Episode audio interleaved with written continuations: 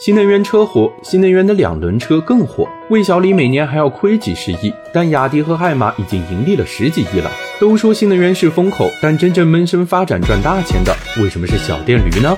长见生意经，赚钱随身听。二零二一年，我国电动两轮车的保有量是三点二五亿辆，也就是全国每四个人里就会有一个人拥有一辆小电驴。小电驴这么火，原因有两个：第一是应用场景多，外卖、快递还有短途通勤，在这些场景里，汽车太贵，公交不方便，自行车又太慢太累，加上很多城市还有禁摩令，除了小电驴，还真没有其他工具能满足这些需求。特别是走出一二线城市，小电驴才是这里真正的交通主力。第二是购买和使用成本低，一台小电驴的价格甚至还没有一台手机贵，加上后续的牌照、保险、充电和停车，小电驴的花费也要低很多。油改电不仅是新能源汽车的机会，也是小电驴的机会。